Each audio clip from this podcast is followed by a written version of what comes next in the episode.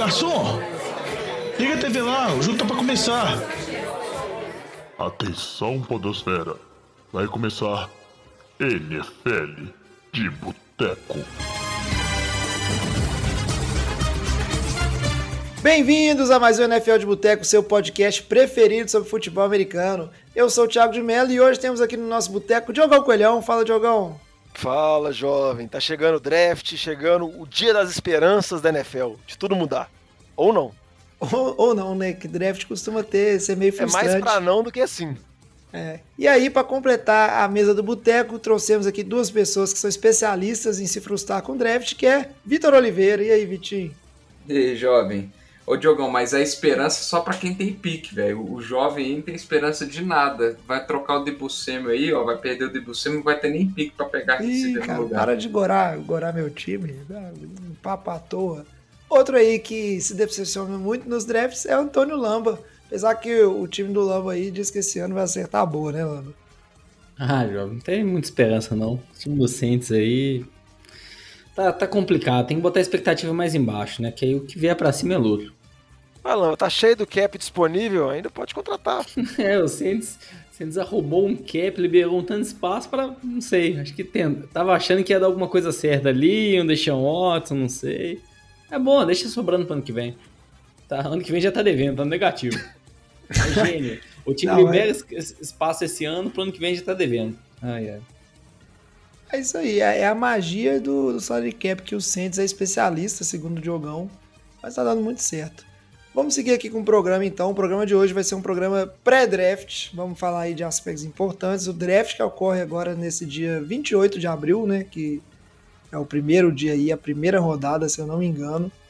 E aí a gente tem que ficar de olho. Depois a gente vem com o episódio pós-draft. O NFL de Boteco, que vocês perceberam que a gente não voltou ainda no quinzenal. É porque essa temporada a gente preferiu no off-season fazer episódios só quando tivesse um assunto importante, para não ficar inventando muita pauta. E aí mais para frente a gente volta no nosso ritmo aí semanal e preparando para a temporada, falando dos assuntos que estão acontecendo no momento. Fala, Diogão. Vamos falar a verdade para os nossos ouvintes, jovem. Eles precisam saber a verdade. Qual é a verdade? É porque 75% do podcast nesse momento tá para casar nos próximos três meses. É, isso é verdade. Então a é situação está um pouco complicada de horário. Então a gente está tentando fazer o que dá. Isso é verdade. Só o Vitinho a... que tá livre disso. É verdade. Já foi. É, que já foi. Mas os outros, aqui estão, os outros aqui estão tão arrumando um, um mais feliz que o outro aqui nesse momento, né? É, um momento, um momento de alegria, um momento de alegria e de aliança. Exato. Não, depois, ó, o meu casamento é primeiro, depois que o meu pa passar e não tiver mais nada de casamento, eu vou estar só na alegria aqui, ó. E aí vocês vão estar aí ainda na peleja. Eu sou o último. Você acha que vai depois melhora?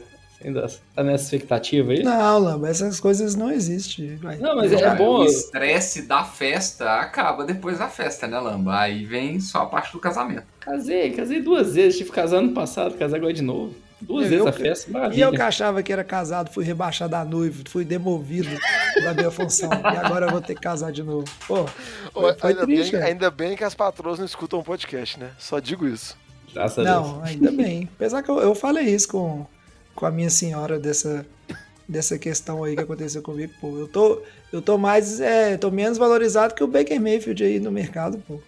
Trem tá, trem tá feio pro meu lado. Mas bom, a gente devaneou aqui com esse papo. Mas é isso, estamos na correria, mas vamos entregando o conteúdo aí sobre os assuntos mais importantes. E hoje é aquela prévia do draft que a gente sempre faz. Vou pedir antes de seguir aqui para nossa pauta um giro de notícias primeiro, antes de falar de draft, só pro Diogão aí falar pra galera como é que faz. Se quiser mandar mensagem, se quiser comentar com a gente. A gente está num ritmo um pouco mais antes podcast, mas tudo que a gente recebe nas redes sociais a gente responde. Como é que é aí, Diogão? O caminho para falar e acompanhar o NFL de Boteco. É, primeiro é muito importante acompanhar a gente, seguir a gente nas redes sociais para saber direitinho quando que a gente está soltando programas novos. Só procurar lá, arroba NFL de Boteco, Boteco com U, que é o jeito mineiro que a gente fala, que é o jeito certo, que a gente brinca sempre. Instagram, Twitter, no Facebook. Pode mandar um e-mail para a gente também no nfldeboteco.gmail.com e vale sempre lembrar, né, para você poder salvar lá no seu agregador de podcast, no Apple Podcast ou no Spotify dá uma seguida lá no podcast, que sempre quando sair um episódio novo, ele vai te avisar. E como a gente está meio sem cronograma nesse momento, é bom para já sempre avisando, você sempre monitorando os episódios novos do NFL de Boteco. E É fica atento às redes sociais aí, porque vai rolar bastidores da despedida de solteiro do jovem, hein? Jovem Que dando isso, pitoca no cavalo da Polícia Militar. É isso aí. Va- várias verdade. coisas emocionantes aconteceram. Tô brincando, não vai vazar não, viu, galera? É, não vaza não, Infelizmente. pô. Só quem descobrir minhas redes sociais aí, meu, meu, meu Seu Instagram é celular aberto, já né? vazou no episódio, né, jovem? É, já vazaram meu celular, meu e-mail aqui. Se descobrir meu Instagram, acha que meu Instagram é aberto. Vou pôr foto de eu dando uma bitoca no cavalo da Polícia Militar lá. Mas é isso aí. Já- Vamos parar de falar de bobagem. Vamos seguir aqui para o nosso giro de notícias, porque tem muita coisa para ser falada ainda nesse programa. Breaking News. E para começar, giro de notícias, pré-temporada sem novela não é pré-temporada, né, Diogão? E agora as divas, né, os, os caras que estão fazendo drama nessa pré-temporada são os wide receivers. Sempre tem gente aí com contrato para assinar e tem a coisa toda. E aí, como a gente já comentou em programas anteriores, né, o que aconteceu foi que o Jacksonville Jaguars deu uma nota preta, né, pro pro Kirk, né, o wide receiver que veio do do Arizona Cardinals. E agora tá todos os receivers aí em fase de tentar, né, fechar contrato etc. Estão correndo atrás de uma bolada enorme, muito dinheiro. E aí o, o pessoal tá tá correndo atrás, né? Inclusive o Samuel, que vocês estão fazendo bullying comigo aí, falando que ele vai embora dos 49ers, mas é, isso é normal, gente, é contrato, tô tranquilo. Eu já acho que muito disso dessa situação agora tem a ver pelo fato de a gente ter tido troca de dois dos principais receivers da, da NFL nos últimos anos, que é o Davanta Adams e o Tyreek Hill. Ambos foram trocados e assinaram contratos monstruosos, batendo recorde. E logo depois também o Stephon Diggs assinou um baita contrato com o Buffalo. E acaba, como a gente já comentou, e isso vale para qualquer tipo de posição. À medida que os contratos novos vão saindo, eles vão meio que remodelando qual que vai ser a estrutura de contrato, porque os agentes vão pegando esses contratos agora como base e não necessariamente vão bater esse, esse tipo de contrato, mas pelo menos vão tentar ficar próximos. E dos recebedores que, vamos dizer assim, que são considerados tops, que estão próximos de solicitar essa renovação, a gente pode citar três que estão numa situação contratual um pouco mais complicada. Um é o Dibu Samuel, que você comentou, recebedor, corredor, faz tudo de São Francisco. Parece que a situação já dele já está mais chata assim, já fez aquele movimento clássico de deletar todas as postagens relacionadas a São Francisco nas redes sociais. Ele até falou de uma situação bem chata que ele recebeu ameaças a ele e a família dele via direct do Instagram de torcedores, que é uma coisa que não tem sentido lógico nenhum. Então, e tem uma certa especulação falando que ele está já solicitando uma troca de São Francisco, só que a gente não sabe ainda se é por conta contratual ou se é por alguma coisa relacionada a esquema de jogo ou o que quer que seja. Mas além do Debo Samuel, também tem o A.J. Brown em Tennessee e o Terry McLaurin em Washington. Acho que desses casos, se a gente fosse pensar, a gente não falaria que nenhum desses poderia ser trocado pelo valor que eles têm para os times. Mas pelo que a gente já viu nessa off-season com o Adams e com o Tyreek Hill, acho que já mostra que alguns times podem estar mais susceptíveis a fazer essa troca. Então, acho que é uma situação que vale a pena monitorar, mas eu acho que o caso mais preocupante, jovem, que você pode ter essa, vamos dizer assim, ficar mais antenado, é o caso do Dibo mesmo, porque parece que, pelo que os insiders da NFL vêm vem dizendo, é o que a relação parece estar mais desgastada e o que tem mais boatos de, de ter, pular alguma troca até o período do draft. É, Diogão, mas isso aí acontece também um pouco porque é, o Debo Samuel e, na verdade, a comissão, né, o Kyle Shanahan junto com o, o John Lynch, eles falam abertamente que ninguém no 49ers é intocável e que eles estão abertos a escutar, então acaba que, né, quem fala demais dá bom dia a cavalo. Então, se você fica com esse com esse papo assim que ninguém é intocável, chega num momento desse também você não pode, né, virar e falar que não, esse jogador não trocamos de maneira nenhuma. Mas eu acho que o time vai tentar, né, é, fazer um contrato. O draft vai contar muito disso, né? Se o 49ers, que não tem pique quase nenhum, e usar os poucos picks que tem para ir atrás de algum receiver no, no, segundo round, no terceiro round, já pode ser um, um certo indicativo aí, né? Que, que uma troca pode ser procurada, né? Agora aquela é. questão, né? Ou a troca vai acontecer talvez antes, né? Para conseguir um pique de primeira rodada, um Debo Samuel, não sei, vamos aguardar. Mas eu não vou sofrer, não, faz parte, acontece. Ô, Jovem, mas só um detalhe que eu acho da história do Samuel que vale a pena falar é que muita gente fala que ah, o São Francisco está tá numa situação muito complicada de cap, talvez não tenha dinheiro para renovar o Samuel, mas tem um asterisco ali que é o contrato do Jimmy. Se dispensa o Jimmy G, eles conseguem abrir quase 25 milhões na folha, e esses 25 milhões é o menos que o contrato do Dibu Samuel. Então eles conseguem resolver de uma maneira muito simples. Então acho que vai ver como que São Francisco vai querer operacionalizar isso, né? Se eles realmente estão querendo manter o Jimmy G para ter uma competição com o Trey Lance ou ser um seguro, ou se eles querem realmente prestigiar esse jogador que, você sabe bem, foi a principal arma ofensiva do time na temporada passada. É, acho que até no, no que o Diogão falou agora do Debo ser a principal arma, até um, um, boato que teve é que não foi muita questão de contrato. O Fernandes estava oferecendo para ele uma renovação de contrato. Era até uma questão de como o time do 49 estava usando o Debo Samuel. Não sei se talvez como armou ele muito de running back, né? O que a gente viu que o 49 sofreu no passado com lesões dos seus principais running backs. Mas colocava o Debo Samuel de running back. Talvez que é uma posição que machuca mais, né? Ele estava querendo evitar isso, ele é mais um recebedor. Então não sei se pode ter um pouco desse lado também nessa história, né? Acho que a questão não é muito cap, como o Diogão falou, o time consegue contornar isso sem problemas. Mas eu, eu não vejo assim o time do 49ers trocando facilmente o Debo Samuel, viu? Porque até eu acho que a gente pegar o, o que o Diogão comentou já de trocas de Devanta Adams, Stark Hill que a gente vê esse ano, Debo Samuel vai ser mais ou menos aquele valor, mas talvez o 49ers vai querer mais do que isso. Porque acho que o, o tanto que ele foi valor, valioso né, para o time. Não acho que vai conseguir, não acho que vai ter time que vai eu, pagar. Eu, eu acho, eu discordo absurdamente, porque se a gente comparar o, Adams, Tyreek Hill, DeAndre Hopkins, se você perguntar para qualquer um top 5 wide receivers da NFL, esses caras estão lá. O Samuel nunca vai aparecer numa lista de top 5. O Samuel ele tem o valor que ele tem porque ele joga no 49ers. Discutivelmente ele teria esse mesmo valor em outro time, em outro esquema. Ele não é o melhor recebedor da NFL, mas ele é um, um recebedor super dinâmico que funciona bem no esquema do Shanahan. Então, assim, eu, eu, tenho, eu não acho que o valor dele é o mesmo desses wide receivers. Isso pode estar sendo um embrólio, porque eu acho que o 49ers enxerga isso. É... Agora, eu concordo, é a situação mais desgastante. Exi... Tem burburinhos também falando que existe o, o, o papel é, do Trey Lance aí, que talvez ele não esteja muito confiante na como que vai ser o time com o Trey Lance, etc., que eu acho que é uma grande bobagem.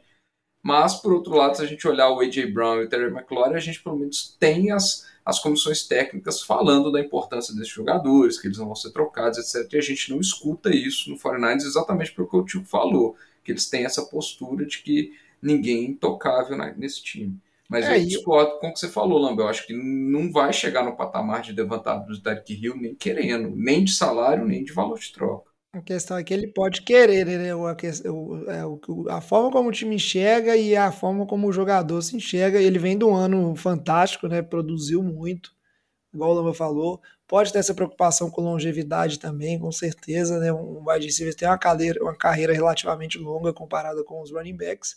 Mas ponto que o Vitinho falou é um ponto que é bem importante, cara. O próprio Brandon Ayuk, que é o, é o wide receiver 2, né? Em teoria na época ele foi draftado, ele foi draftado meio que para ser um mini Debo Samuel. Ele não, as características deles não, não são tão diferentes da característica do, do Debo Samuel. O Shannon, inclusive, ele tem essa característica meio que de empilhar jogadores é, com, com talentos similares, porque ele quer jogadores que funcionam no esquema que onde ele está proposto, a forma como ele quer jogar. Então, é toda aquela questão. Eu acho que se sair vai ser um problema grande, sabe? É um bug grande. Ele foi boa parte da produção terrestre e aérea do 49ers, fora algumas jogadas é, cruciais, né? Aquelas big plays que ele ganha muita jarda depois do, da recepção e aí resulta num touchdown e ajudou em algumas vitórias.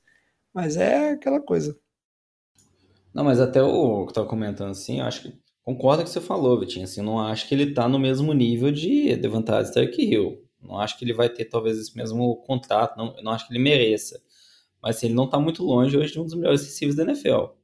Assim, foi mais essa temporada, foi, mas até se a gente pensar, o time do 49ers, ele foi o ataque do 49ers esse ano. Pode falar o que for. Não foi por causa do Jimmy O Patterson foi o ataque do, de Atlanta, e nem por isso a gente vai colocar os mas dois foi um ataque de Atlanta que olha o que o time de Atlanta fez não, não, Não, tô, não tô falando, eu acho que esse não é um argumento válido, entendeu? Você fala, mas ok. É, mas é, vamos ver aí o que, que vai dar. Mas eu acho que É nada justo. mais. Acho que isso tudo aqui nada mais é uma grande pressão do Debo Samuel tentando aproveitar a vibe das renovações, dessas duas principais renovações é, do Tarek Hill e Devant Adams, para ver se a gente consegue tirar mais dinheiro. Assim. Na minha visão mais simples da questão, acho que é isso. Acho que ele está tentando conseguir um contrato num nível maior do que eu acho que ele de- deve receber. Acho que é só isso. E, e só pra fechar aqui, quem foi o melhor receiver na temporada passada, que a gente nem falou a gente nem citou, que é o Cooper Cup, ele também tá pra terminar o contrato dele, só que ele falou que ele tá de boa, tá tranquilo, vai ver como vai ser, não tá querendo criar, vamos dizer assim, nenhum alvoroço. Acabou de ser campeão também, da melhor temporada da vida dele, sabe que ele vai ser muito bem pago. Mas ele tá mais de boa, assim, não tá causando ainda, né? É, Cup hu- humilde, humilde. Mas assim, vamos combinar, né? Ele é um monstro, mas é outro que muito da temporada dele envolve, né, a questão do Stafford, a forma como o Stafford se pegou e teve. É um cara que sempre foi importante no Rams, situação de terceira descida, mas vamos vendo. Características em comum de todo mundo aí, todos são jovens wide receivers, né? Esses três que a gente citou, de Samuel J. Brown e Terry McLaurin, são os principais wide receivers das suas equipes e estão aí, né, buscando o seu dinheirinho então vamos acompanhando essas novelas aí que podem resultar em nada, né? A gente, se tiver alguma coisa, a gente vem para trazer a notícia. Já que tava falando de renovação de contrato, né? O pessoal pleiteando aí novos contratos mesmo antes da época. Vamos comentar alguma, de algumas renovaçãozinhas, né, Lamba? Que teve aí, por exemplo, o Matthew Stafford, que garantiu o seu contrato aí, com cinco anos, por bastante tempo, né? O que, que você achou disso? Foi, foi justo, considerando que ele chegou no time do Rams, o time ganhou o Super Bowl. Então acho que aí, considerando aí o, o timing, acho que foi um contrato bem justo. O que a gente está vendo aí de, de outros quarterbacks, né? O que foram assinados aí o contrato do Rodgers, do Deshaun Watson, que foram os maiores, né? São hoje os, os dois maiores em salários anuais na NFL. Então, assim, nessa casa aí de 40 milhões ao ano é, é aquele ponto, né? Acho que toda vez que você paga caro no seu quarterback, você precisa de jogadores baratos, você precisa acertar em pique no draft para dar uma compensada. E o time do Rams aí, como não tem muitos picks no draft, eles estavam numa, numa estratégia né, de trocando os picks para pegar jogadores mais veteranos. Então acho que isso daí pode ser um ponto de atenção. Mas assim, considerando o que aconteceu, a chegada dele, o time ganhou um Super Bowl, acho que aí foi um contrato merecido e mais do que justo aí, acho que não vou falar que pagou caro, não, não pagou caro, barato. Acho que foi um preço justo aí, considerando o desempenho dele e o sucesso que ele teve no time nesse curto prazo já. Agora, se a gente for falar aí de outro quarterback, Derek Carr, aí esse a gente tem muito mais dúvida, né? Porque esse daí não, não levou um time no Super Bowl. Lógico que tem totalmente a questão do elenco do Rams do elenco do Raiders, né? Comissão técnica do Raiders, que a gente viu o John Gruden no ano passado. Então tem essas baitas ressalvas aí. Mas o Derek Carr também está ganhando um contrato nessa faixa de 40 milhões, né? Um contrato aí de mais de 120 milhões por três anos, essa extensão dele. É, o Derek Carr já teve muitos questionamentos lá em, Oak, lá em Las Vegas, se ele é ou não um QB de franquia. É, eu não acho que ele é um QB ruim da NFL, reserva, mas ele não é nem de perto um dos melhores QBs da NFL também. Talvez, será que ele tenha a capacidade de levar o time para o Super Bowl? Fazer um time ganhar um Super Bowl? Tem muitos receios, né? Acho que ele vai depender muito aí de um, forte elenco por trás. Acho que a chegada do Devonta Adams aí agora é um, ponto-chave, né? Ele vai ter um dos melhores recíveis da liga.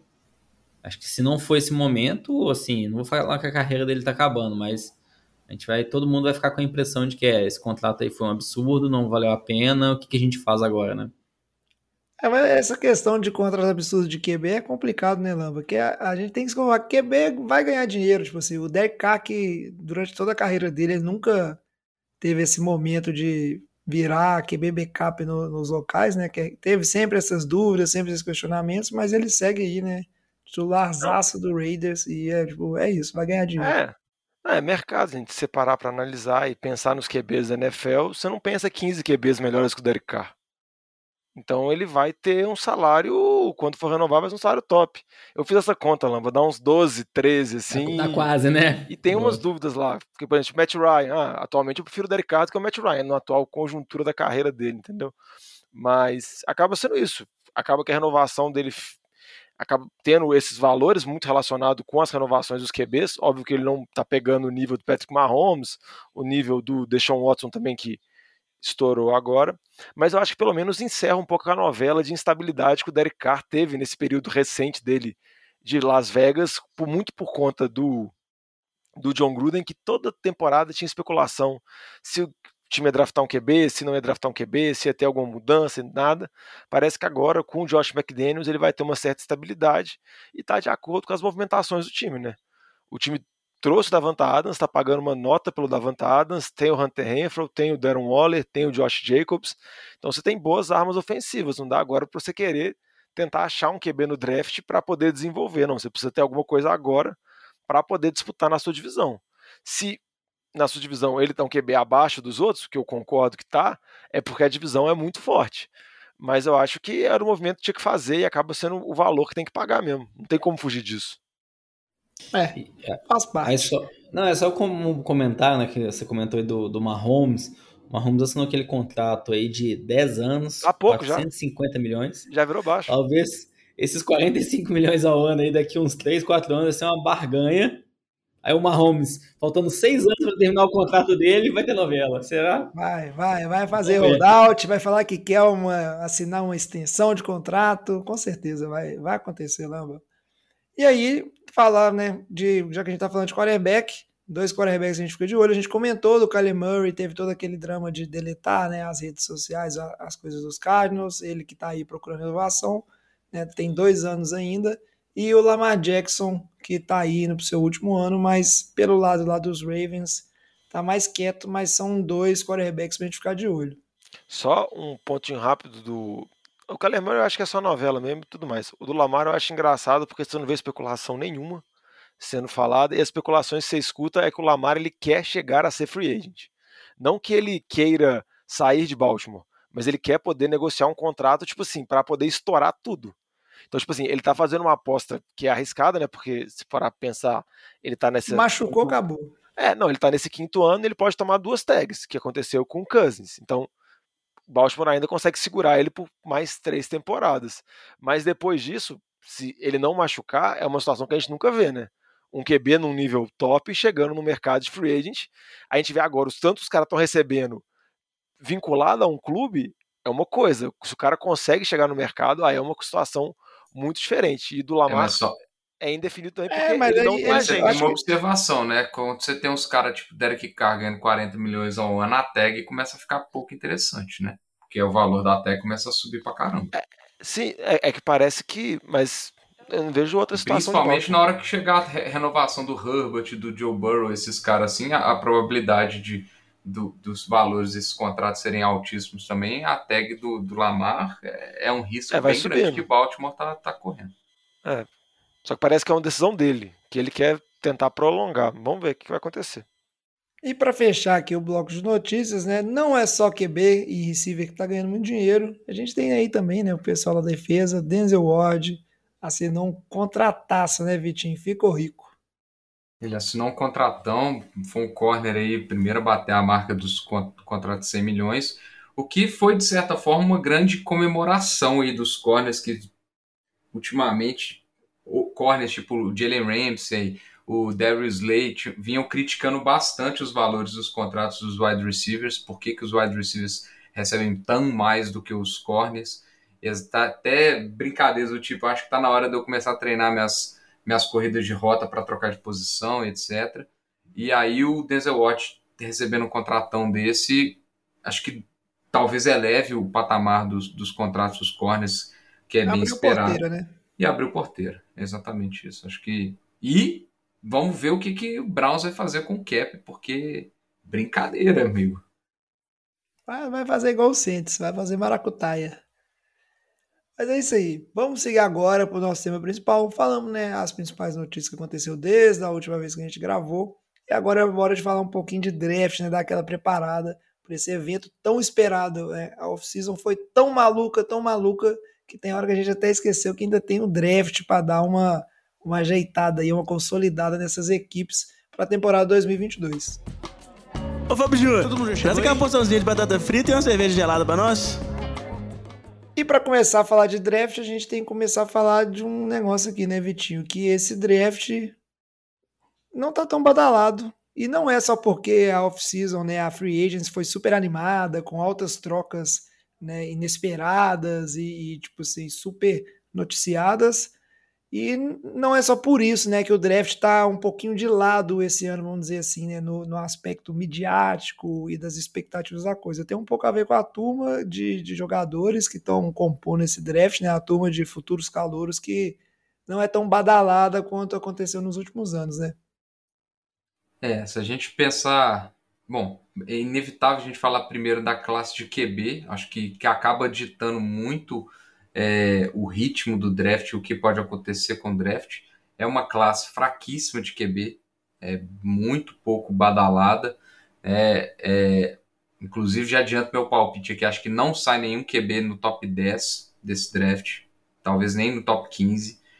É, por outro lado, as outras peças, por exemplo, edge rushes e linhas ofensivas, não tem nenhum cara que seja um super destaque, até mesmo wide receiver, que, por exemplo, pegando o exemplo do ano passado, o Jamar Chase, não tem nenhum wide receiver que se iguale ao Jamar Chase esse draft, pelo menos em teto e, e com pronto ele estaria, por exemplo. É, então, assim, até em termos das outras posições, não tem nenhum prospecto assim, que se destaque muito dos outros para ser um, um, um pique, uma unanimidade de pique. Então, por exemplo, você vê os, os principais mocks que a gente vê dos especialistas, normalmente o pique número um ou está entre o Aiden Hutchinson, que é o talvez o, o, mais cotado, com o Trevor Walker, agora que está aparecendo bastante também, dois edge rushes, e alguns mais raros ainda aparece o Caivon Thibodeau, que Bom, ele tá mais aparecendo no pick 2, 3, mas assim, são três caras que você vê uma flexibilidade tão grande porque eles não são nenhuma unanimidade, não são nenhum é, top de linha, não é um nenhum Nick Bossa, não é nenhum jogador, um Miles Garrett, que se destaca absurdamente dos demais. É, mas, por outro lado, são posições que estão bem. tem bastante profundidade no draft. Tem muitos wide receivers muito bons nenhum excepcional, mas vários muito bons, muitos edge rushers muito bons. Então, assim, é, é uma classe com bons jogadores, mas nenhum excepcional que se destaque a ponto de ter muitas movimentações de draft, talvez seja um draft de poucas trocas nesse primeiro, nesse primeiro round. Então, assim, é, vai ser difícil até adivinhar as preferências dos times e como que esses jogadores podem sair. Só complementar e corroborar o que o Vitinho falou, eu escutei um especialista americano falando de draft que é como se esse draft não tivesse nenhum jogador com valor top 5, mas tivesse 20, 25 jogadores com valor top 15. Entendeu? Que acaba que o talento ele é, ele é muito diluído ao longo das posições, porque acaba que geralmente quando a gente fala de uma posição top 5 do draft, a gente tem que juntar dois aspectos principais, tanto a capacidade do jogador, o potencial que ele tem, a capacidade que ele está chegando vindo da faculdade, quanto também a posição que ele joga. Porque você pode ter um cara que é supra-sumo, igual a gente pode falar, por exemplo, do Kyle Hamilton, que é safety, e mesmo muita gente cotando ele como um dos melhores safeties chegando nos últimos anos, ele é cotado para top 10, top 15, ele não é especificado lá em cima. Ou então você põe um jogador de interior de linha, ele nunca vai ser cotado nessas posições. Para um cara estar tá nesse perfil assim, ser categorizado dessa forma, ele tem que ser o que o jovem costuma brincar de posição premium, que é edge rusher, é QB, às Sim, vezes pode ser... eu falo isso sério, pô. É, às vezes cornerback está sendo muito valorizado nos últimos anos, mas tem que ser esses jogadores que acaba que para juntar essa atração tão grande assim, tem que juntar essas duas características. E esse draft a gente não vê isso, igual o Vitinho falou. Você não tem um jogador que chama tanta atenção assim. E isso cria muita indefinição. E também um outro aspecto que dita muito o, o volume do draft, como o draft vai ocorrer, é com relação a QBs.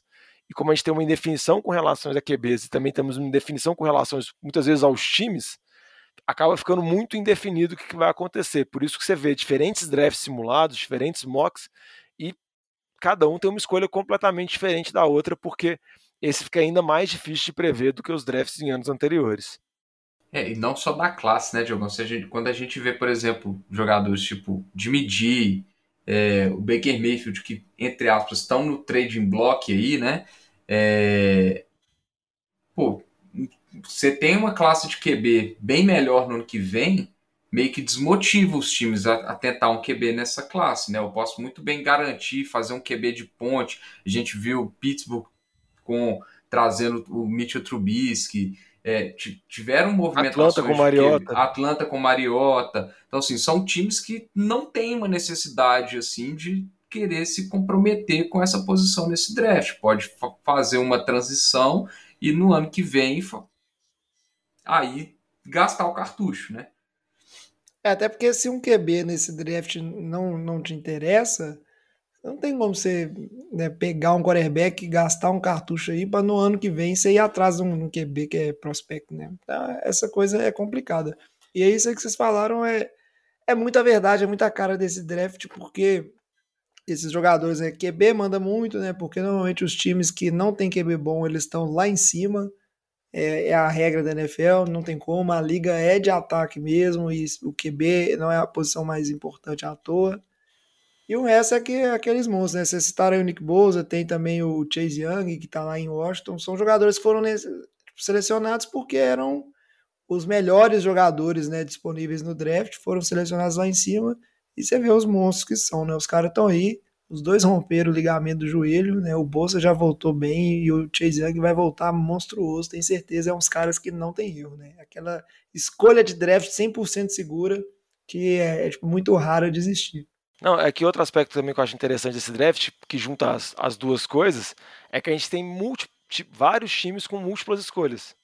Então a gente tem, por exemplo, Giants, Jets, Philadelphia, New Orleans, Green Bay, Kansas City, Detroit e, obviamente, vários times que não têm uma escolha.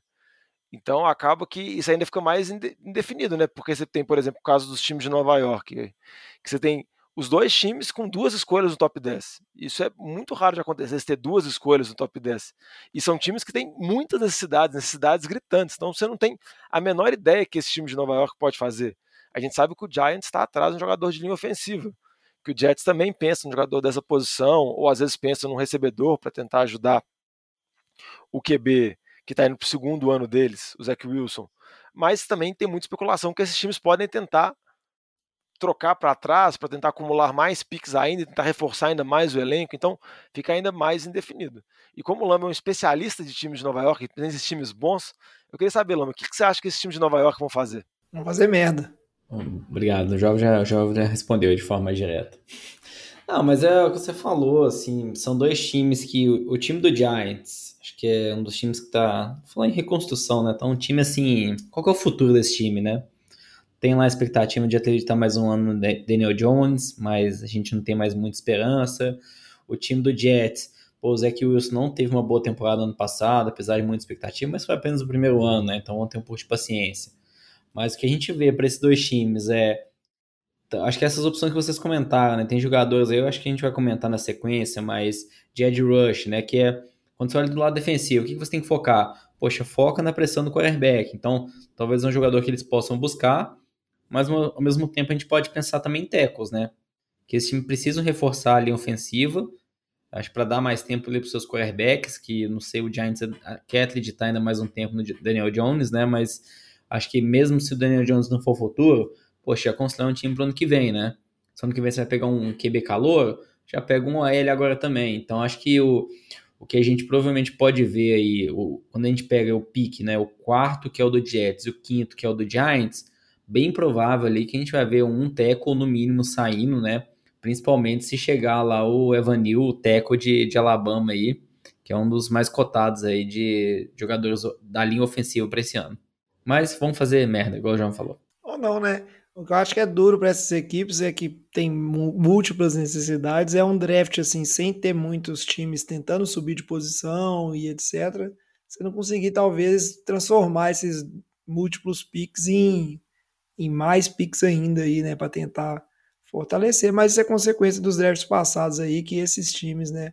Cederam a posição para ter esses múltiplos picks de primeira rodada, então já estão aí aproveitando. Acho que é só, assim, não inventar no draft, né? Já que você tem dois picks ali no top 10, pega alguns jogadores mais seguros, é, talvez não precisa arriscar de muito upside, mas pega dois seguros que já vão compor o melhor elenco. Acho que esse é o ponto-chave aí para eles. É, agora aqui, ó, eu quero, já que a gente tá falando desses times de múltiplos picks, tem duas equipes aqui que a gente não vai poder deixar passar, que estão com dois picks aí, bem posicionados, estão no bolinho ali, né, do meio, estão no top 20, que é Philadelphia Eagles e New Orleans Saints, respectivamente. E aí eu queria saber, né, do Vitinho e depois na sequência do Lamba aí, o que, que vocês esperam? Aí não precisa ser análise profunda, eu quero aquela opinião de torcedor. O que, que vocês esperam que o, o time de vocês façam com esses dois picks de primeira rodada aí, que vocês vão ficar felizes? O que, que deixaria feliz você, Vitinho, se o Eagles fizer com esses dois picks aí, o pick 15 e o pick 18? Olha, eu vou ser sincero, jovem. Minha felicidade seria sair com o, o Jordan Davis, DT, e um, o o. Esqueci o nome do linebacker, bicho, mas o linebacker lá. Devin Lloyd. Para mim seria o sonho. Eu sei que o Eagles precisa de secundária, mas eu queria ver bastante o Eagles reforçando é, a, a, defesa. A defesa do Eagles foi um problema na temporada passada. Ela foi muito mal, tanto no jogo terrestre quanto no pass rush. Foi a segunda pior em termos de sacks. Aí eles trouxeram o Hassan Reddick e tem espera-se o retorno do Brandon Graham. É, está retornando de lesão, então eu acho que isso resolve, tende a resolver grande parte do problema de, de, de pass rush, mas eu ainda queria ver o Eagles reforçando a defesa. Óbvio, isso é o que eu queria, porque a gente sabe que o Eagles vai fazer, é escolher um receiver que vai ser o pior da classe. É, todo mundo sabe que isso vai acontecer. É, lembrando, né? que, lembrando que o Eagles eles tinham três picks nessa, nesse draft, né? Fez uma troca com o Saints, que tinha um só, por um pick de primeira rodada do ano que vem, mais um pique de segunda rodada de 2024, mais um, uma, umas mexidas entre piques de primeira rodada desse ano, mais umas outras baboseiras. É, o que foi, de certa forma, interessante para o Philadelphia para dar uma segurança ali, caso o Jalen Hurts seja um fracasso. O Eagles já tem dois piques de primeira rodada ano que vem, dá mais munição num draft que talvez não tenha tantos times com duas, com múltiplas escolhas assim, que de certa forma, empodera o Philadelphia na hora de fazer movimentações no draft, inclusive com esse pique extra de segunda rodada 2024 também. Então, assim, é um plano B para Filadélfia e tem um aspecto salarial também que dá uma diluída nos, nos grandes prospectos salariais. Então, de certa forma, é interessante. Eu achei, ainda achei que foi barato, mas foi, foi uma boa troca o Filadélfia. Vitinho, também tem a garantia que você pode draftar um receiver ruim esse ano e outro jogador, e um receiver ruim também. Ruim ano que vem. Tá é, Você tem a garantia. De uma hora acerta, uma hora vai, vai dar Não, certo. o Eagles acerta uma vez a cada três anos. Já acertou um ano passado, agora são dois anos de erro, entendeu? E você, Lamba, rapidinho aí, o que, que você acha que o torcedor, o que, que o Saints vai fazer com esses dois picks? O Vitinho já até adiantou que né, teve uma troca do Saints para ter esses picks que é que vem aí? Espero que venha um quarterback, jovem. É, não sei se vai ser uma boa escolha, porque as opções não são das melhores para esse ano, mas acho que o Vitinho falou, o Saints não tem um pique mais de primeira rodada no ano que vem. Então, assim, se você não seleciona um quarterback agora, você não vai selecionar um na primeira rodada no ano que vem, que você nem tem pique. Dificilmente você vai conseguir trocar. Então, aí vai ficar esses dois anos nessa situação aí com o James Winston, que tem um contrato curto. Então, eu espero aí que o Saints pegue um quarterback. Agora, se vai dar certo ou não, se vão ser boas opções, não. Mas acho que assim, é a principal posição, é o que o time está mais precisando. Desde a. Não falando nem da aposentadoria do Drew Brees, né? Desde que ele caiu do auge, é o que está atrapalhando completamente o time. A defesa consegue boas peças, reconstrói. Então, acho que aí o principal do Saints é isso. É a posição de quarterback, então espero pegar alguém. Posição de receiver também. Poxa, tem lá o Michael Thomas que ficou muito lesionado, mas só, não tem mais ninguém precisa muito também de um outro receiver, não pegou nenhum aí relevante nessa free agents. Então acho que essas são das duas das principais necessidades. E a terceira aí que tá junto com essa também é também no ataque, é linha ofensiva. O Armstead, que é um dos melhores tackles aí da NFL, que assinou lá com o time do Dolphins. É, o Saints não tem mais um left tackle. Então acho que esses daí seriam talvez as principais necessidades do time aí, é o lado ofensivo. Acho que do lado defensivo você pode falar um pouco de um novo safety, mas acho que a defesa tá boa, tá bem estruturada. Tem que olhar mesmo é o ataque nesse draft esse ano com esses dois picks de primeira rodada. E aí, já que você falou dessa questão de pegar um quarterback, vamos aproveitar então para falar um pouquinho dessa turma de quarterbacks que nem de longe né, tá badalada igual foi na temporada passada. galera saindo ali, tudo no top 10, aquela coisa de louco. O que, que a gente pode dizer dessa turma aí? Ó? Eu quero saber do Lamba, qual que interessa mais para ele, quero saber do Vitinho aí, uma análise aí, né, por alto, como é que tá essa turma aí, Vitinho? O que, que a gente pode esperar dessa galera? A gente tem quarterbacks de características bem diferentes nesse draft, né? A, a gente tem três aí que talvez sejam os mais cotados para ser na primeira rodada, é, que são o Kenny Pickett, de Pittsburgh, o Malik Willis, que é o mais hypado, vamos falar assim, dessa off-season, é, de Liberty, e o Desmond Reader, de Cincinnati. Desmond Reader, esse que nas últimas semanas talvez seja o que está dando maior, está tendo a maior ascensão nos mocks, tá?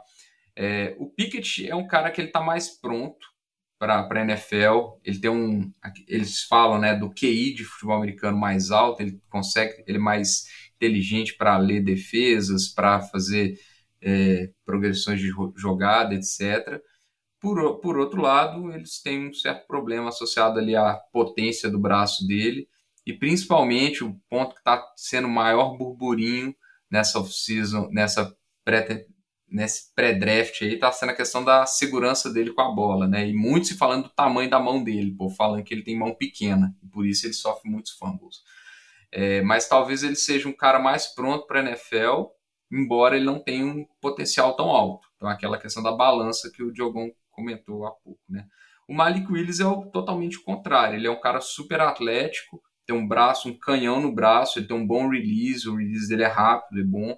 E, e por causa disso, ele, ele é muito utilizado em RPO, naquela né? opção de aquele run pass option, né? Que o, o, QB ele faz a leitura ali é, de como está vindo a pressão para decidir se ele fica com a bola, se ele passa a bola para o running back, etc.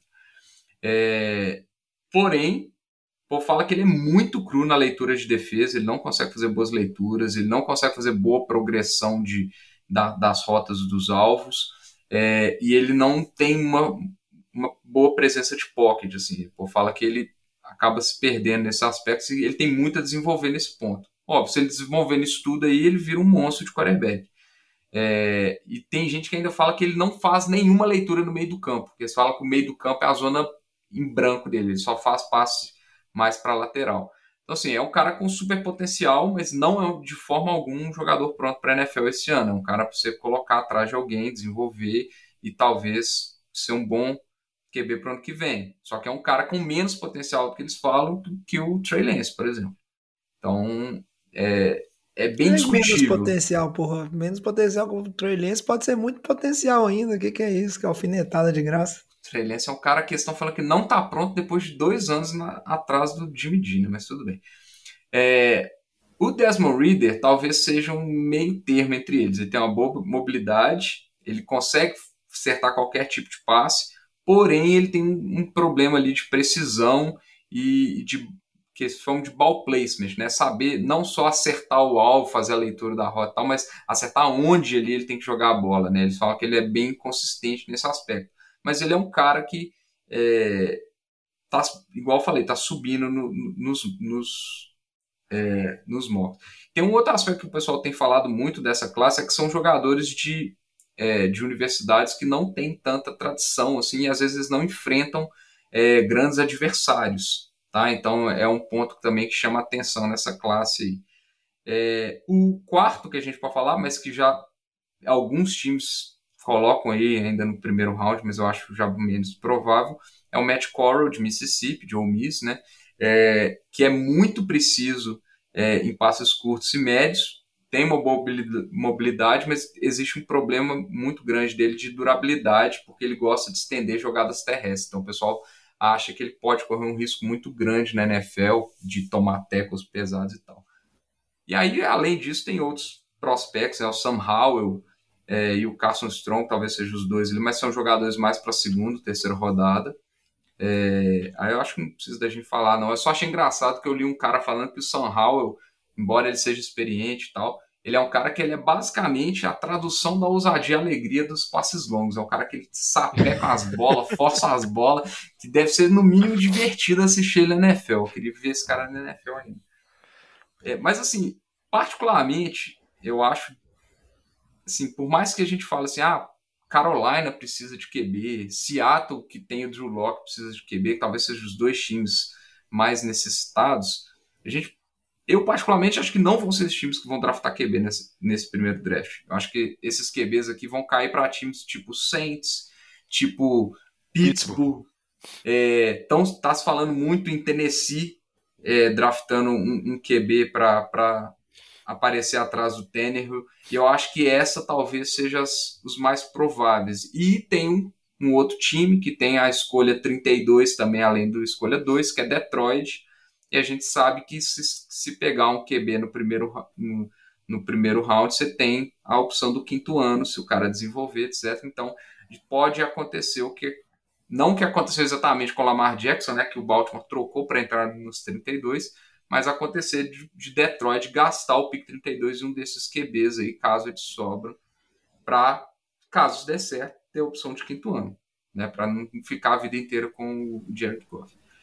É, e Vitinho, e acaba que na posição de 32, só para complementar, pode acontecer até mesmo aconteceu com o Lamar, algum time trocar, por exemplo, a Atlanta, que às vezes não drafta com a primeira escolha deles, exato, exato. eles estão no início da segunda rodada, o gap para eles conseguirem pular é muito curto. Mas o que eu acho que vale a pena destacar é que, por mais que não seja uma classe muito primorosa, o valor da posição acaba fazendo que esses jogadores vão sair. Então, eu também concordo com o Vitinho que eu acho que eles não vão sair assim tão alto igual geralmente QB sai, mas eu acho que alguns desses jogadores vão sair na primeira rodada, porque alguns times que por mais que não tenham totalmente o interesse assim, como New Orleans ou Pittsburgh, dependendo se o jogador chegar, pode se tornar viável. Ou até mesmo algum time que deixa passar pode querer, dependendo, voltar para a primeira rodada para fazer a troca, porque a gente sempre tem muitas dúvidas com relação. E se você acertar o QB do seu time, é metade do caminho para você poder acelerar a sua reconstrução. Não, mas é, é, exatamente o que você falou. É, é pela posição mesmo que a gente está discutindo nesses casos. Isso. Porque o que se fala, por exemplo, se esses QBs estivessem no draft do ano passado, eles nenhum deles seria um QB de primeira rodada. Com certeza. Porque então, você compararia com os outros. Exato. E os outros seriam um nível. É igual o próprio cara falou. Eu vi também comentários. Se, por exemplo, o, o Sam Darnold ou o Baker, Baker Mayfield, que são QBs hoje bem contestáveis na NFL, mas chegaram com, como prospectos muito bem cotados. Se eles estivessem nesse draft, eles com certeza seriam o primeiro QB a ser selecionado com uma distância Não. muito grande para o resto. Sabendo o futuro, né, Seriam. Ah, tá. Sem, sem, sem, sem ter visto eles jogarem. É, como Beleza. prospecto. Tá. Como prospecto. Depois que a gente viu jogar nem de perto, eles ah, sempre não, falando, tipo assim, como prospecto, eles com certeza eles se distanciam muito desse prospecto. O que vai ser depois a gente não sabe. O jogador vai se desenvolver, faz parte do desenvolvimento dele, nenhum deles está pronto. Alguns podem estar mais, outros podem estar menos, mas nenhum deles está pronto. E a gente tem que ver como que vai ser o desempenho deles em alto nível na NFL. Pois é, mas aí, ao contrário da turma de quarterback que tá aí, essa coisa xoxa, uma turma que vocês já comentaram, né, que ah, não tem nenhum talento do nível do Jamar Chase, mas para variar, tá com bastante profundidade aí para as equipes né, escolherem, é o wide receiver. O que a gente pode esperar dessa turma aí? Vai cair muito wide receiver para o segundo round, mas vai ter muito time draftando receiver, que é uma peça necessária e parece que tem bons prospectos. Né? O que, que você acha disso aí, Vitor? É, é uma classe bem profunda, tem muitas opções e tem muito time precisando de wide receiver. É, e assim, dá para a gente colocar receiver no draft inteiro. Então, por exemplo, se a gente pegar Green Bay e Kansas City, que são dois, os dois times que trocaram suas principais armas ofensivas e tem dois picks de primeira rodada, é, mais até para o meio para o final desse draft, é, é bem possível que eles gastem picks no, em wide receiver nessa primeira rodada. Bem provável, inclusive, na minha opinião. É, então, assim, é, eu acho que é possível que a gente veja aí seis, sete wide receivers saem na primeira rodada, que é um número bem razoável. Mas, de novo, são existem características bem diferentes e tem uma observação em dois desses wide receivers, desse, talvez o top 5, que são jogadores que estão retornando de lesões recentes. Então a gente fala do Jameson Williams de Alabama, que talvez seja o mais veloz, que tem a principal característica de velocidade, né, mais parecido ali com o Tyreek Hill, por exemplo. Ele está vo voltando de uma ruptura de ACL no, no, jogo do título. Então, é uma lesão mais recente.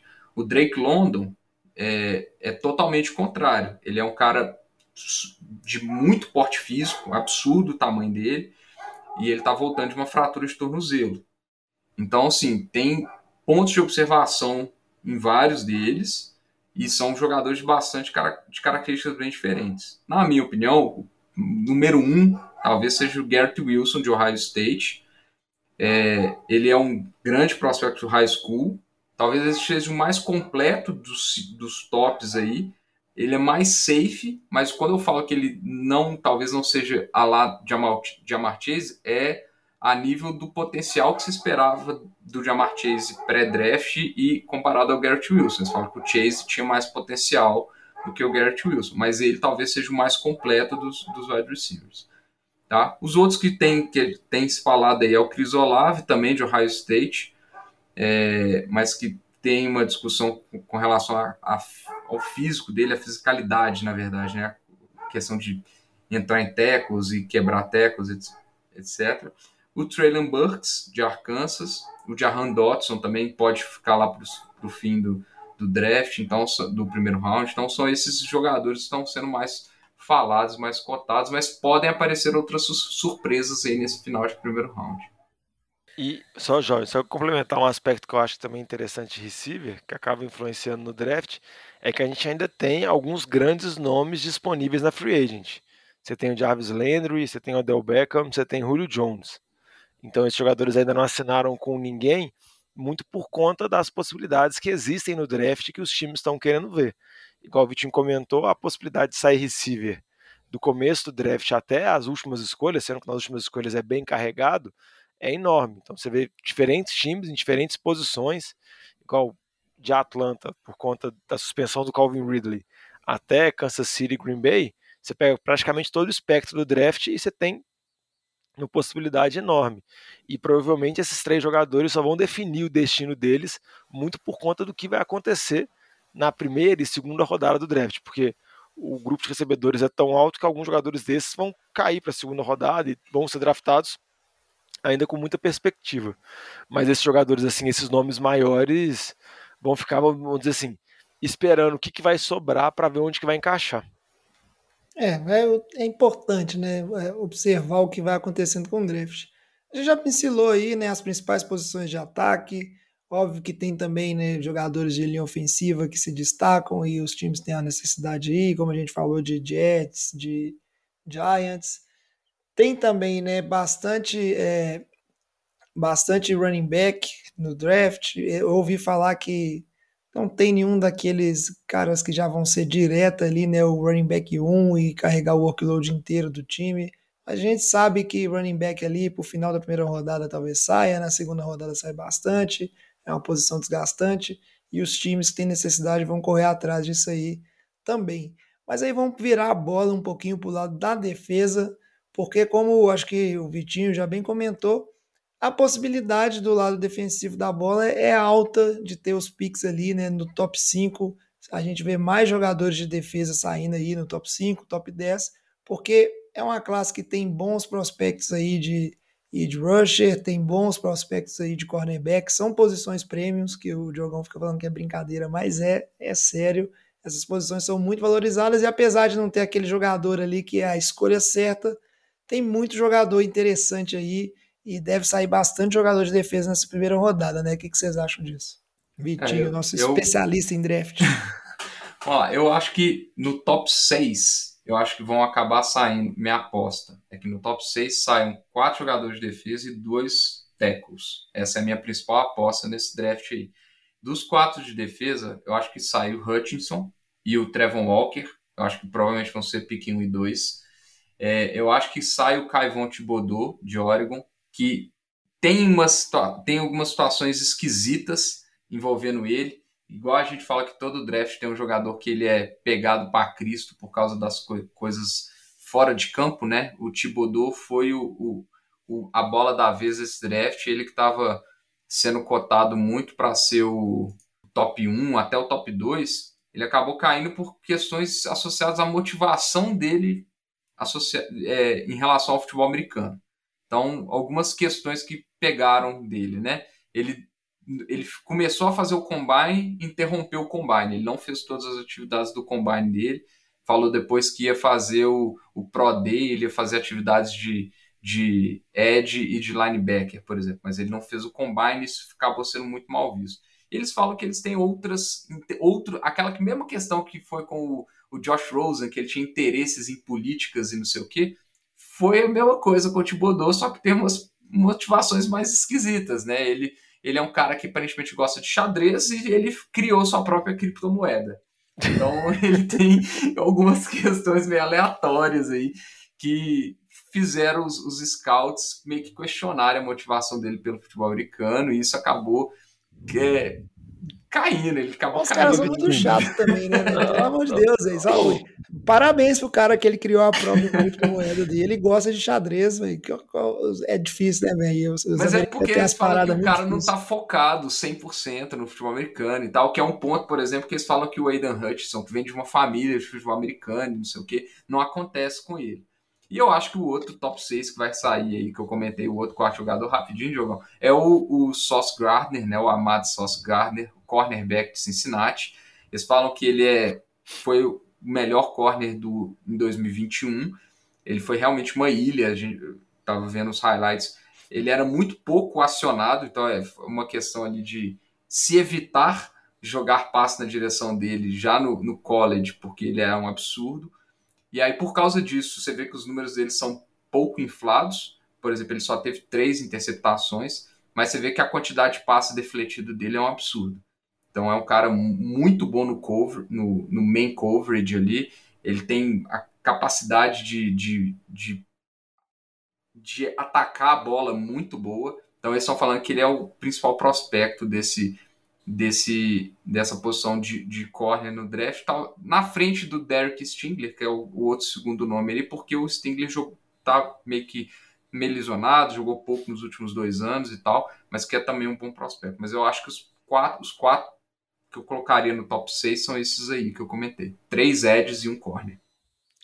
Só para fazer um, um parênteses que o Vitinho comentou sobre essas análises subjetivas, que eu acho muito engraçado no draft, que eles tentam fazer várias análises de todas as formas, né? De medições, métricas de desempenho, velocidade, mas sempre tem espaço para isso e acaba que algumas dessas análises elas envelhecem um pouco absurdas com o tempo, porque dois jogadores que tinham muito questionamentos assim da parte fora de campo em drafts recentes, um era o Justin Herbert, que tinha muitos questionamentos sobre a capacidade dele de ser líder, que a gente falava, ah, ele tudo bem, ele pode ser um bom QB, mas ele não era visto como um bom líder, e outro também tinha muito questionamento com a parte extra-campo dele, e o comprometimento dele era o Micah Parsons, que foi para Dallas, caiu no draft um pouco por conta disso, também por conta da posição, né?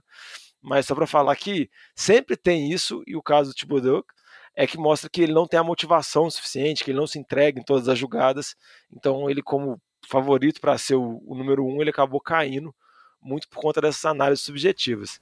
E outros dois jogadores que eu queria comentar rapidinho, que o Vitinho já falou sobre vários, é o Devon Lloyd e o Kyle Hamilton, que são dois jogadores que são destacados, melhores das suas posições, o Lloyd linebacker e o Kyle Hamilton safety, mas por conta da, das características de exposições, esses jogadores eles acabam não saindo nesse primeiro level que o Vitinho comentou.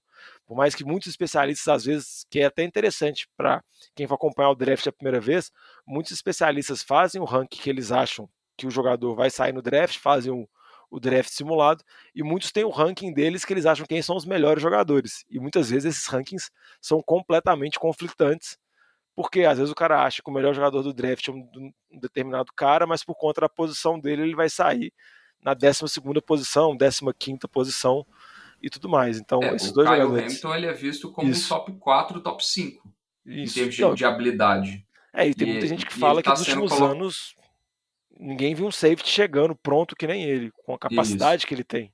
E ele está sendo colocado, está sendo especulado no top 12 a 15, por exemplo, por causa da posição. Tem um outro jogador também que no, no, no Combine foi um absurdo, né? Foi o Jordan Davis, o DT, é, que eu até com- comentei que eu gostaria de ver no Eagles, que eles falam que ele, em termos de físico, ele é um absurdo. Nunca se viu nada tão dominante fisicamente igual ele, que ele é muito rápido muito flexível para alguém do tamanho do- dele.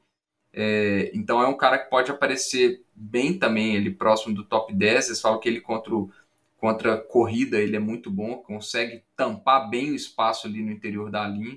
É, e a única dúvida que fica, a principal dúvida que fica dele é a quantidade de snap que ele jogou no college. Eles falam que ele jogou menos de 50% do, dos snaps em Georgia. Então, isso é uma dúvida que fica. Por que um cara tão bom, tão dominante, jogou tão pouco? É, e talvez isso possa fazer ele escorregar um pouco no draft, mas é, fisicamente ele é um, uma aberração, assim. E mostrou isso no combine, inclusive.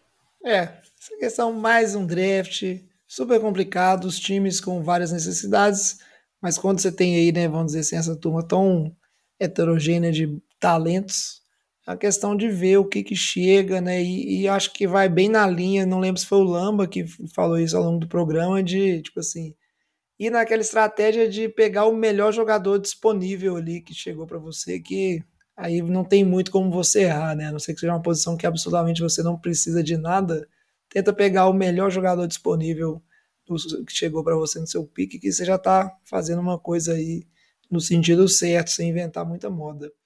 Para fechar o programa aí, mais alguma coisa vocês querem falar sobre esse draft? Mais algum destaque vocês querem dar? Lamba, Diogão, Vitinho? Ô, jovem, só para falar que a gente disse, disse, disse, disse, aí chega no draft um time faz uma troca louca com o Giants na posição 5 para pegar um QB não esperado e sai mudando tudo.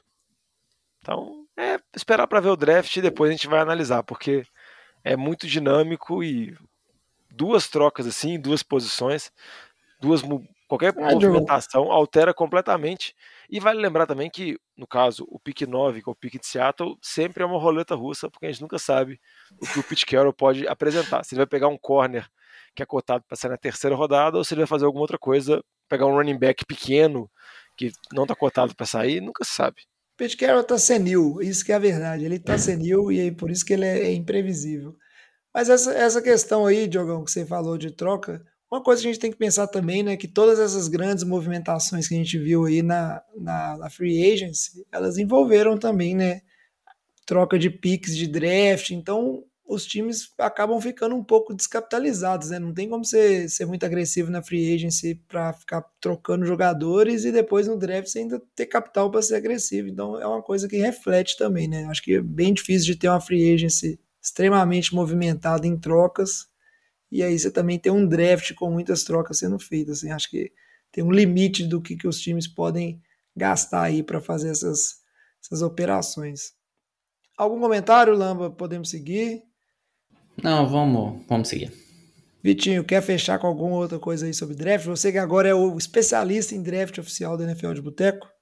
Não, eu queria comentar só que a análise pós-draft é muito mais legal do que o pré-draft, porque igual o Diogo falou, a gente não sabe o que, que passa na cabeça de cada GM. Às vezes tem um GM que é apaixonado no Kyle Hamilton e quer pular lá para cima para pegar o Kyle Hamilton, ou às vezes você tem um cara que ele é mais estratégico, pensando a longo prazo e vai só ficar quietinho, ver o que vai acontecer e vai desenrolar conforme quem chegar nele. Cara, tudo pode acontecer no draft. São 32 cabeças diferentes. No caso aqui são menos, né? No caso são 24 cabeças diferentes nesse primeiro round. Então, sim, muita coisa pode acontecer. Pode aparecer time trocando para trás, para frente. Então, é, é muito difícil a gente prever. E, e por não ter essas, essas unanimidades, é um draft ainda mais difícil da gente prever o que pode acontecer. Pode ser que tudo saia em posição diferente, pode ser que fiquem os 32 picks na ordem que estão. Assim. Acho que tá, tá bem difícil a gente prever o que pode acontecer nesse draft. Muito bem falado, Vitinho. E aí a gente vai voltar com certeza. Vamos ficando por aqui hoje, mas depois do draft vamos ter o programa aí analisando, já com as informações né, na mão, os impactos do draft, tudo que aconteceu aí de mais bizarro de mais acertado, porque sempre tem os times que vão receber o troféu telha pelas suas escolhas diferentes no draft, vamos dizer assim. A NFL de Boteco então vai ficando por aqui. Antes de encerrar, vou pedir só o Diogão para falar de novo aí, Diogão. Quais são os meios de comunicação na NFL de Boteco, nossas redes sociais? Como é que o pessoal pode fazer para entrar em contato e acompanhar a gente? Pode seguir nas redes sociais, sempre arroba NFL de Boteco, Boteco com U Instagram, Twitter, Facebook. Pode também mandar um e-mail no nfldeboteco.gmail.com. Pode falar aqui qual que é o seu time, o que, que você acha que seu time vai fazer no seu draft, quais picks você gostaria. E a parte boa do draft é que a gente consegue comentar o pré-draft consegue comentar o pós-draft e também consegue comentar depois o que, que se tornou isso quando os times começarem a jogar. E às vezes a gente faz três análises completamente diferentes, mostrando o tanto que é difícil prever e o tanto que a gente não sabe nada. Muito bem falado, Diogão. Então vamos ficando por aqui. Muito obrigado, Diogão. Muito obrigado, Lama. Muito obrigado, Vitinho. Obrigado a vocês, nossos ouvintes. A gente volta aí logo após o draft com uma análise de tudo que aconteceu e de como é que tá a situação aí de cada time. Traz a saideira, fecha a conta, passa a régua e até programa que vem. Bom draft para todos. Falou! Eu. Valeu.